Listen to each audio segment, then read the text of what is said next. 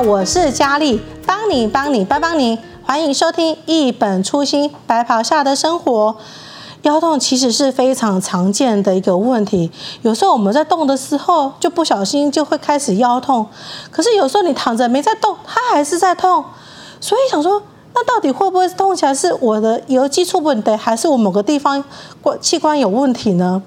你不想理也是可以，但是会痛得半死。所以呢，今天加基的这个节目，我们难得邀请到的是医院里面脊椎微创中心主任黄一弘医师，要来跟我们分享背痛腰痛不用忍，脊椎微创可以再微创。我们欢迎黄一弘医师。哎，谢谢佳丽，我是骨科脊椎微创中心主任啊，本人也是亚太脊椎微创医学会的理事，哎，还有是。台湾脊椎微创内视镜医学会创会理事长，谢谢。主任，这样听起来是不是在脊椎的这一块的领域，主任你琢磨非常久的一段时间了呢？应该是说，我从我成大毕业结束之后呢，在佳期就是从事以脊椎的工作，所以到目前应该有二十二年了。哇，那真的是很长久的问题。那今天这个腰痛的无效背痛问题呢，找主任你就对了。主任这边就是要先问一下说，说其那腰痛跟背痛是不是现在很常见的问题？我自己就发现说，哎，三不狗席开始就腰腰痛一下，走路就会腰腰直不起来。那这个问题是现在现代人非常常见的这个问题吗？嗯，应该是的哈。透过目前有一个流行病学的讨论呢，以美国为例好了，因为台湾也相差不远。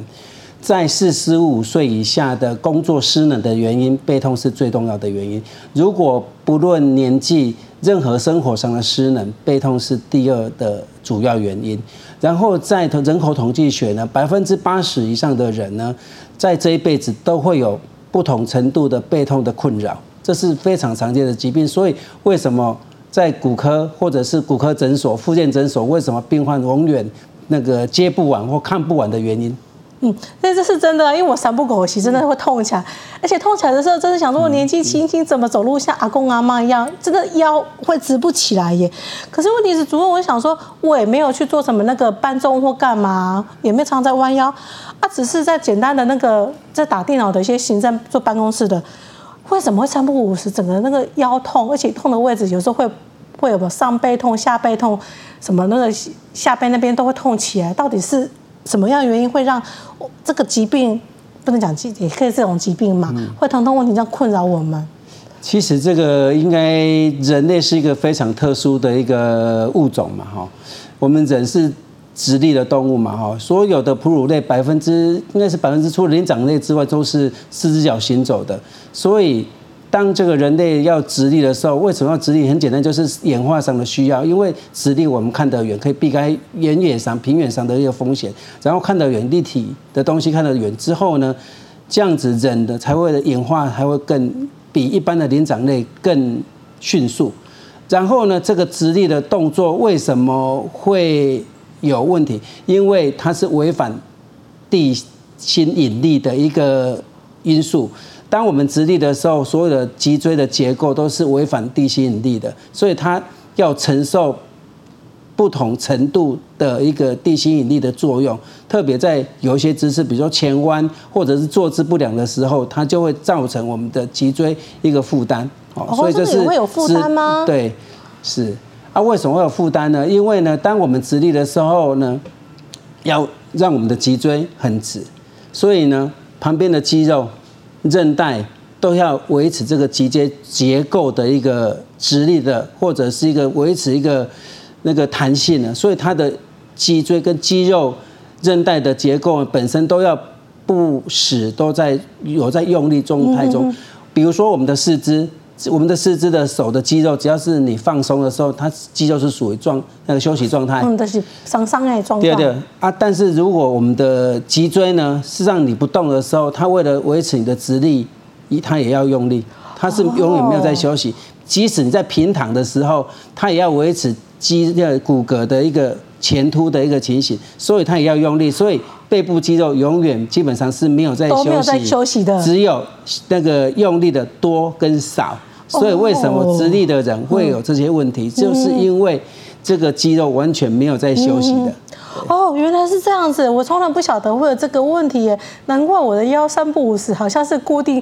用了一段时间就开始会腰痛，那腰痛之后就开始要去找找医师，你们来帮我看一下了。可是有时候我主任我也常常在想说，到底是我要痛到什么样的程度，我就要去找医师呢？还是说我都可以不用理，休息一下就好了？因为我常常在想说，如果我这样常常看，就是一定要很。这可能两三个月就找去看主任看一次这样子，所以我什么时候的状况，我必须要去看医师，而且我说实在的，我也很害怕说看医师之后是不是又开始进入很诶一些治疗或干嘛的。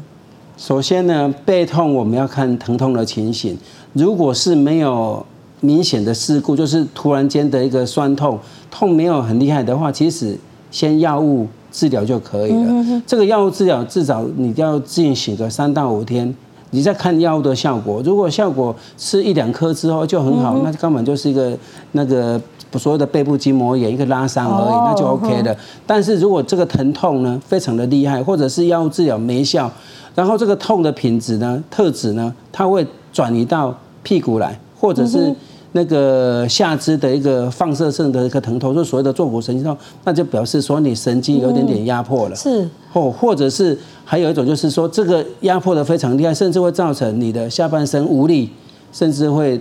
大小便会有异常的情形，这些反而是要看医生的一个急诊。哦，主任，你讲的那个转移是说我本来只是那个那个背部一个点会在痛，痛的点那个会突然间越来越大，扩散到。其可能是下背或者是屁股那个疼痛的话，那个就是一定要马上去看医生吗？所谓的转移痛，应该就是说我们结构上这个哈，我们的人的神经并不是那么的单纯，哪边发炎就是哪边痛。因为在小面关节或者椎间盘的疼痛，它会有一个叫转移痛，就是说它的相对应的位置会在屁股或者大腿的外侧。这个情形呢，就表示说你的结构有一些异常了。嗯，所以这是要判断。这个由专业的判断，就是说，哎，这个问题不是那么简单，而不是只有单纯的肌肉筋膜的一个问题而已。哦，所以这样主任是不是听起来是说，有真的是之后如果说我们常常有时候腰在疼啊，还是讲天盖卡起，就还是要去看医生一下，去判断那个原因原因是在哪里，自己不能够随便抓一把止痛药来吃嘛。那个回到我刚才的话话语。如果说你的疼痛只是没有特别的事故，只有单纯的哎稍微的疼痛，药物是 OK 的。但是如果疼痛的那个指跟量突然变大了，或者是它的疼痛位置是在其他的地方，比如说屁臀部或大腿，或者是外侧这些的，这表示说你的结构上有一些问题，那就一定要看医生。嗯，是啊。可是主任我。有时候我们或网络上人嘛，资讯很发达，我自己会散步，我就去爬文看一下这个腰痛背痛的问题。可是很多人也都说啊，去开刀，可是开刀开刀就是开到背，啊背就是我脊椎，那这样开到那边不是这恐怖呢？因为你在想说你开脊椎动了上到了，不就是每当了吗？那我分两个都层次来讲好了了哈。第一个就是说，所有的背痛、脊椎，特别是腰椎啦，也胸、颈椎也一样，所有的药物那个所有的治疗啦，哈，都有所谓的阶梯性的治疗，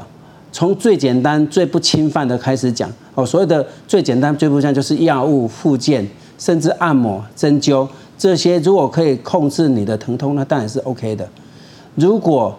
这些第一天线的治疗它是没有效的，你就要考虑。找出原因，再去做更精确的所谓的第二阶叫介入性治疗。所谓介入治疗，就是在一个超音波或者是 X 光的导引之下去找到你的痛点的相关解剖位置。我们用注射的原理去帮他治疗。这注射包括局部麻醉剂，也可以用最夯的那个所谓的 PRP 血小板，嗯，增生治疗，对，增生治疗，还有绒毛膜，甚至也可以用五 percent 的。葡萄糖水也可以用那个让你的那个所谓的神经跟你的韧带结构也会获得改善，这是第二阶段的治疗。当这个治疗也没有效的时候呢，你就要考虑所谓的手术治疗，就是亏得了。对啊，手术治疗，大家我想大家都有李佩卿的阴影哦，对不对？所以李佩卿的阴影，这个让大家有一个很有一个莫名的一个恐惧啦。但是等要想，当时应该是。四十年前我小时候的事情。哦，那个我出生的吗？欸，我不太知道。但是呢，重点是当时没有很先进的那个核磁共振的造影，所以当时的手术是以相关的一个神经学检查去猜测那是什么病灶。所以当时的病灶当然。因为我们不是那么的清楚，但是目前有非常高科技的一个影像学检查，可以清楚描述你的病灶在哪边。第二个是我们认为要开刀，开刀一定是一种成本跟收益的一个相比较一个权衡的东西。当那个所谓的开刀，就是要把肌肉切开，然后韧带骨骼切开，才可以找到脊椎压迫的病灶，这叫成本。但是你获得好处是。当你解开之后，你的神经获得缓解，那个骨骼获得固定之后呢，它就你的症状会会缓解，所以就是收益、效益跟收那个收益跟你的成本的怎样？但是目前有微创手术，所以呢，微创手术它有什么好处呢？第一个，它的最重要的基本原理就是要让你的肌肉的损伤最小。脊椎的结构韧带损伤最小，所以你付出的成本是最少，你获得的好处是你的住院期间会非常短，基本上手术中的出血非常少，所以你的恢复也快，所以你付出的成本就一点点，你获得的好处就跟传统手术一样好，所以目前其实在微创手术的情况之下，而且有很先进的一个影像学跟内视镜跟所谓的技那个器械的一个进步，基本上它能做的跟你传统的开放性手术获得效果又一样的，所以成本一小，获得效果又不会差，所以其实目前的微创手术真的是一种对病患是一种非常好的一个福音，是一个非常好的一个选择。哦，对，这样子主要意思是说，以前很早以前那个时代，因为这医学没有那么发达嘛，设备也没那么先进，所以说他看的东西辅助医生去找到那个痛点的地方，就是没有办法那么快速。然后以前的开刀就是洞比较大，那现在微创就是洞比较小，是对，所以它是对我们身体的那个呃。那个伤口啊就不会那么大，所以说伤口没那么大，我住院天数就不用那么久了，不像以前说开个刀要住一两个礼拜以上。那下次说，呃，我只要用微创的话，住院可以小于一个礼拜吗？哎，平均大概三天左右就可以了。三天？对。哇，所以现在的微创的技术已经这么的进步了。是。哦，对，那真的好厉害哦。可是主任我，呃，有先去。调查过主任你的那个刀法技术，听说你的技术是现在是最，就是说可以说是首屈一指的，所以可以跟嗯听众朋友就是讲一下那个主任的技术是怎样的一个技术吗？其实哈，应该是说我开脊椎手术，呃，当主治医师二十二年来哈，其实我会发现为什么会有脊椎手术之后一开再开再开的。以我，因为我本身很热爱打网球，我的网球球友中就有一些先辈，哦，他开过刀，开完刀之后做固定融合传统手术，那开完刀之后呢，一阵子两三年之后又复发了，因为为什么？临近节又发生病变了，所以他就一再的延伸上去，开太多的时候造成我们的脊椎的一个负担的一个一个整个活动的减少，然后变成他在。运动的时候受到非常大的一个限制，所以我在二零零六年加入亚太脊椎微创医学会当理事之后呢，我就对于微创这种东西非常的一个投入，所以我手术的目标，其实在当时没有内视镜的时候，我还是说保留所有那个病患的一个骨骼韧带的结构，在一个减压非常一个小的视窗之下去把神经获得一个缓解。然后呢，随着科技的进步，在二零零八年，我们医院哦家基就买了第一套的一个内视镜的一个设备。而当时因为受限于技术，我想这个因为是一个高端的一技术，所以我们技术没那么纯熟，所以对有些很厉害的椎间盘突出的病灶，我们开的并不是那么满意。所以这一阵子呢，我们有一点缓下脚步。但是在二零一二年呢，我们在国外去参展的时候，发现其实器械进步非常的多。器械所谓非常多，就是说任何的角度，它有器械可以转弯的。当你转弯的时候，你看得到就吃得到那些病灶的。以前是内视镜是看得到，不见得吃得到。啊，随着这些技术器械的一个人性化的一个转变，特别是内视镜，它我们的那个影像系统越来越好，从以前的那个所谓的阴极射线管到现在的四 K，然后无限放大，这个影像也不会失真。再加上器械的一个进步，所以呢，内视镜手术现在已经超越大家的想象。它不止拿最简单的椎间盘，拿任何角度的椎间盘都拿得到。第二个是减压手术也拿得到。所以所有退化最多的原因，反而不是椎间盘突出，是狭窄症。狭窄症能解决之后呢，之后呢，可以解决包括百分之八九十以上的病患的一个不舒服。极少数的病患因为变形或者是滑脱，它不单不只单纯只能做减压，现在我们内视镜也可以做固定融合手术。所以呢，我们现在内视镜手术的层次呢，基本上是所有的椎间盘的病灶，加上基本上是所有狭窄的病灶，再加上一些中轻度的变形造成的严重狭窄也可以处理，比较更。矫正型，比如说是那个脊柱侧弯很厉害的，比如说是年轻人型的那种，当然目前是科技上还是有限，但是已经可以内视镜手术，大概可以满百分主目前手术的百分之九十八到九十五，应该是都是没问题的。哇，现在的技术已经这么的发达，已经跳脱我可以想象的那个，嗯、就是我已经没办法去想象说已经可以开到这样子。嗯、那我就我真的我就想说，那是不是说有时候像？因为有时候真的是腰痛，就痛到是根本是连没办法走路了。那这样的话，如果说这样的话去开刀的话，就真的是可以解决那个完全疼痛的那个问题点，可以让你的生活的品质可以再恢复吗？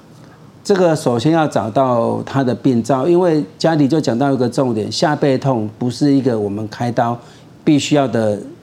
适应症的主要适应症，它当然是一个适应症之一。最重要的适应症是压迫神经。嗯，压迫神经第一个最多最多表现就是坐骨神经痛。对啊，第二个是所谓的神经性的跛行。所以是神经性的跛行，就是说你走路呢，可能走一只能走一段，你必须要坐着休息，或者是弯着走。所以你看到很多老人家都是弯着身体去走，其实就是一个神经性。所跛行，它是的原因就是一个退化造成神经孔的一个狭窄。这些如果你的症状再透过我们目前的 X 光跟核磁共振去辅助你的病灶跟你的所谓的那个症状，就是说你的压那个压迫的神经的症状，比如说那个我们的相对的神经都是固定的，你的神经的压迫跟你的症状是符合的，那当然找到你的所谓的靶点。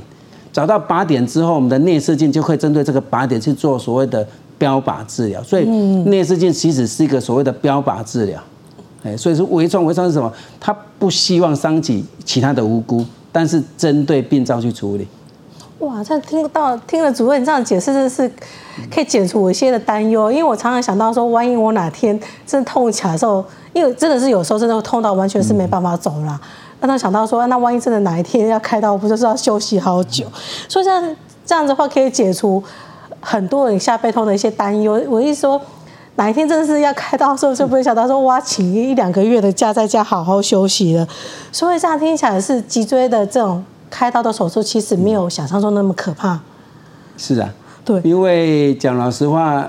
那个我很多朋友，包括医院的同事啊。或者是其他的球友，很多都是成大的医生、引导治医生。嗯，比如说椎间盘那个狭窄，呃，椎间盘突出啊，狭窄症呢，通通常开完刀之后，甚至有医生就第二天就去帮人家开刀了。哇，对，所以因为医生比较不怕，他 也知道，就是说也不是耐痛，其实说他知道在手术中他如何保护自己的腰部。当他知有病变，那有疼痛，他知道问题的时候，他就会更加保护自己。所以，其实我的朋友中，其实我就是觉得说，内视镜手术对他们而言，讲，我认为，而且他们的给我的回馈也是一种非常正向。他们觉得说，开这种手术，让他马上可以恢复工作，哎，这是一个非常好的一个选择。嗯，对，今天，呃，黄一宏主任，主任你给我们的分享，真的是可以解除，真的是对那个脊椎手术的一些担忧，其实是没有想象当中那么可怕。因为他的那个现在的一些医学发达的这样的进步，可以让我们的手术脊椎，尤其是在脊椎这一块，它可以微创再微创，可以减轻我们一些之后的一些呃疼痛，甚至可以让我们早点恢复到我们的生活品质。那在节目的最后，我想说，主任给我们分分享这么多，我想说再让主任再用一些简短的一些一小段，再让我们复习一下，说其实在现在的一些脊椎微创手术的这样发展是到什么样的地步？那个应该是说，为什么会走这个脊椎的一个内视镜手术？我觉得这个是一个需求，需求不是来自于病患本身的需求，还是来自于我本身的需求。我本身开这么多脊椎，我第一个就是说，希望在我的手下刀下呢，不希望病人常常一直来，因为其他的问题、相关的问题又来找我。所以所谓的脊椎的微创急诊，就是说，在保留所有的结构之下，降低所谓的临近节的一个病变。哦啊，当然这些问题呢，在我的脑海中一直出现，因为好不还是有些病患。没办法，因为它是持续在退化中的，所以我要如何去选择对病人最好的一个学那个一个治疗，让它有效又可以减缓它下一步骤的一个退化，所以微创手术应该是一个最好的一个桥接，特别是一个内视镜一个手手术，因为内视镜很简单，内视镜应该不是说简单，应该说伤口非常简单，它伤口只有零点八公分，我们也不用电烧，直接就是用。用针戳进去的方式把这个肌肉给扩张之后，所以它对周遭的肌肉完全是没有受伤的。第二个是我们进到骨性结构里面的一个病灶呢，它实际上像是一个开窗式的。我常常去打个比方，我们要重建一个房子，比如说我们神经就在一个房间里面好了。传统手术呢，就就是把一面墙把它打掉，我看到里面的东西，透过这面墙打掉这面墙，去把里面的脏东西拿掉。啊，当然就很简单，为什么？哎，我都看得很清楚啊。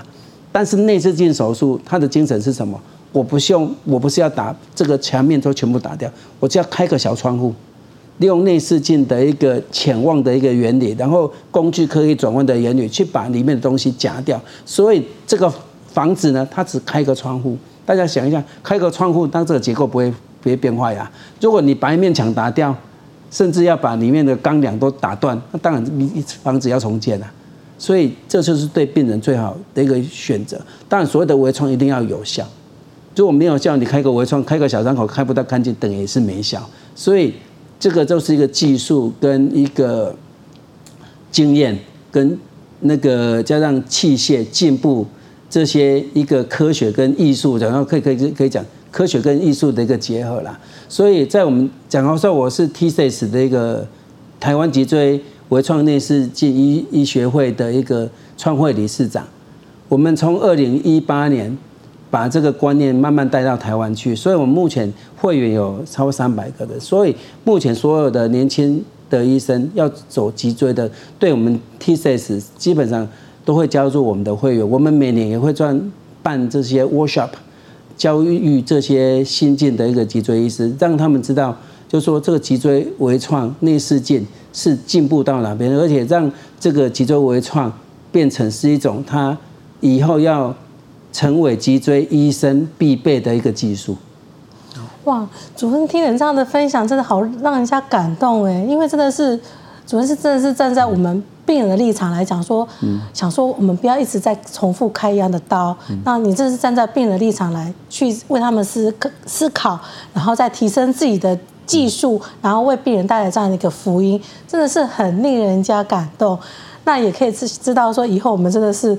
呃，腰痛的时候有那么一天的时候，就要再开始去找呃呃跟像跟主任一样的这些专科的医师、脊椎专科的医师来去治疗我们疼痛，也可以让我们的生活品质可以更加的提升。嗯，谢谢主任今天的分享。那听众朋友要记得，我们每周下午四点要准时收听《一本初心白袍下的生活》。谢谢，拜拜，